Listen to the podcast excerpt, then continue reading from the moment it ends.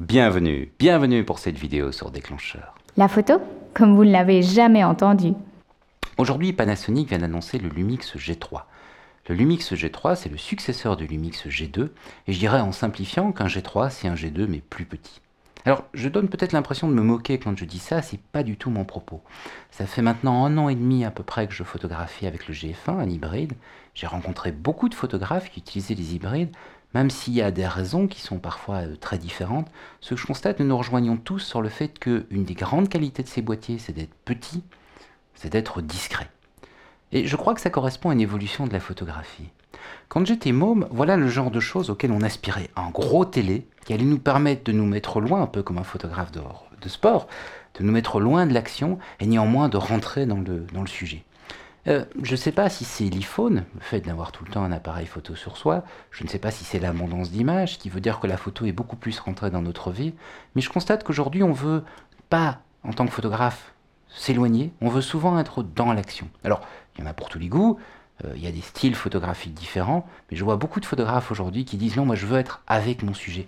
Au lieu de m'isoler de mon sujet, eh bien je veux, pour reprendre les mots de Douaneau que je trouve absolument extraordinaires, je veux m'incliner avec respect devant lui. Donc je veux être euh, proche, je veux être avec le sujet.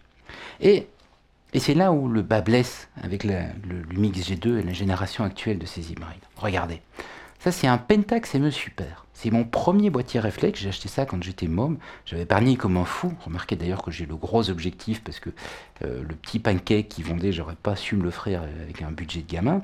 Mais ce qui est assez intéressant, c'est qu'à côté de ça, j'ai le Lumix GH2.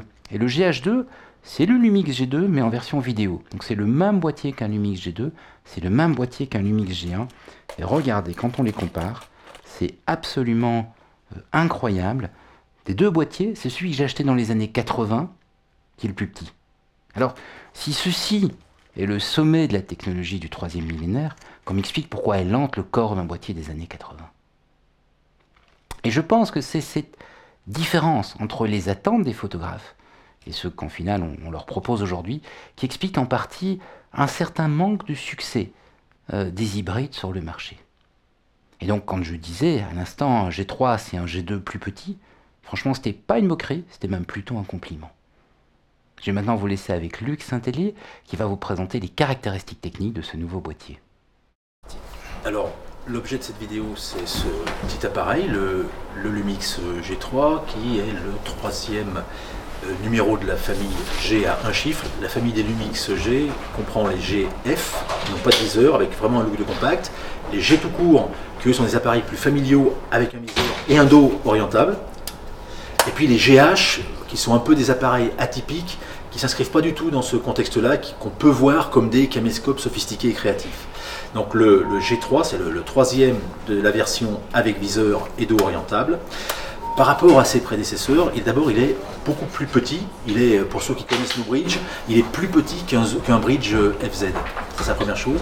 Deuxième chose, quand on le regarde extérieurement, il a une, ergonomie simplifiée. Les G précédents reprenait une ergonomie photo classique qui convient bien aux photographes un peu sophistiqués, moins bien à la, cible visée par ces appareils, avec des boutons partout, des, molettes partout. Là, on n'a plus que trois boutons. trois boutons. J'ai la mise en marche, le déclencheur photo, enfin quatre exactement, la mise en marche, déclencheur photo, déclencheur vidéo, et puis le mode IA qui est une espèce de boîte automatique sur les Lumix qui fait que l'appareil euh, se gère tout seul. Euh, qu'est-ce qu'il a de nouveau par rapport de ses différences ergonomiques, par rapport à son prédécesseur, il a de nouveau foncièrement euh, une nouvelle génération de capteurs qui lui permet de faire plein de choses, qui sont des choses assez uniques, comme c'est régulièrement le cas dans la, dans la famille G.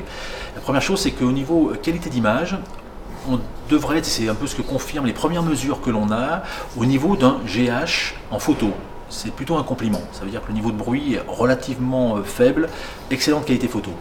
Euh, deuxième chose, ce capteur lui permet d'avoir un autofocus qui est du même euh, niveau que celui d'un GH. Cadence de mesure de l'image est doublée par rapport à ce qu'on avait sur les G précédents. Il va beaucoup plus vite, il va extrêmement vite. Le troisième point, alors ça c'est une vraie révolution, c'est que la totalité du capteur peut servir à la mise au point. Il n'y a que la détection de contraste qui permet ce genre de choses-là. Et donc on n'a pas une zone dédiée à la mise au point avec différents euh, petits espaces comme on a classiquement sur les appareils objectifs interchangeables, mais n'importe quel point de l'écran, et donc en arrière-plan c'est n'importe quel point du capteur, peut servir à la mise au point avec un, niveau de finesse qui est extrême, puisqu'on peut aller jusqu'au point. Euh, lorsque si je fais de la macro, je vais photographier l'arrière de l'œil d'une mouche. Je montre l'arrière de l'œil d'une mouche. Donc ça, c'est la grosse avancée du G3 si on accepte ces euh, aspects ergonomiques et de simplification. C'est cette, euh, nouvelle étape dans ce que permet, la démonstration de ce que permet une mise au point par détection de contraste. Par ailleurs, ils filment comme le font euh, les G. Il n'y avait que le seul G qui ne filmait pas, c'était le tout premier de la série qui s'appelait G1 qui lui filmait pas, mais tous les autres filment très bien. La différence par rapport au G2 précédent, euh, c'est qu'il fait du son en stéréo, et puis il fait maintenant du Full HD, il peut filmer dans les deux versions, en 720p en Full HD. Entre nous, le Full HD, c'est parce que tous les journalistes et les, les revendeurs de magasins euh, sont crispés dessus, mais du 720p de très bonne qualité, dans 90% des cas, ça suffit largement. Il fait les deux, comme ça il n'y a pas de débat. Donc son en stéréo, je l'ai dit, et puis il a une super gueule, quoi. Il existe dans des couleurs euh, noires, ou bien ce qu'on appelle chez nous chocolat, c'est une espèce de marron, qui, est plutôt, qui lui va plutôt bien pareil qu'on tient bien en main. Le viseur donne la sensation d'être de meilleure qualité. En pratique, la partie électronique du viseur est la même que sur celle du G2, mais la partie euh, l'oculaire derrière, lui, a été revue. Et le traitement électronique euh, lui confère une colorimétrie qui est plus fine. Donc la sensation, c'est ah oui, il est beaucoup mieux, bien qu'au niveau de la plateforme, c'est la même technologie de viseur qu'on avait sur le G2. Euh, bien entendu, il est objectif interchangeable, ça comme tous les G. On a maintenant une gamme optique euh, vraiment complète. Je crois qu'on a une douzaine d'objectifs qui vont de très grand angle jusqu'à des longs télé. La plus courte focale, c'est, en parlant en équivalent 24-36, 14 mm. La plus longue, c'est 600 mm. Entre les deux, on a un fisheye, un objectif macro, des objectifs à grande ouverture. Vous allez en voir arriver d'autres très bientôt. Euh, enfin, à peu près tout ce qu'on peut vouloir. c'est également, comme tous les G, un appareil qui est extrêmement bien fabriqué. Il est en, ferraille, hein, les G, ces appareils solides forcément toujours euh, super funky, mais super solide. Et que dire d'autre? Euh, À part euh, achetez-le, bah, vive la Belgique, vive le Québec libre et vive la France.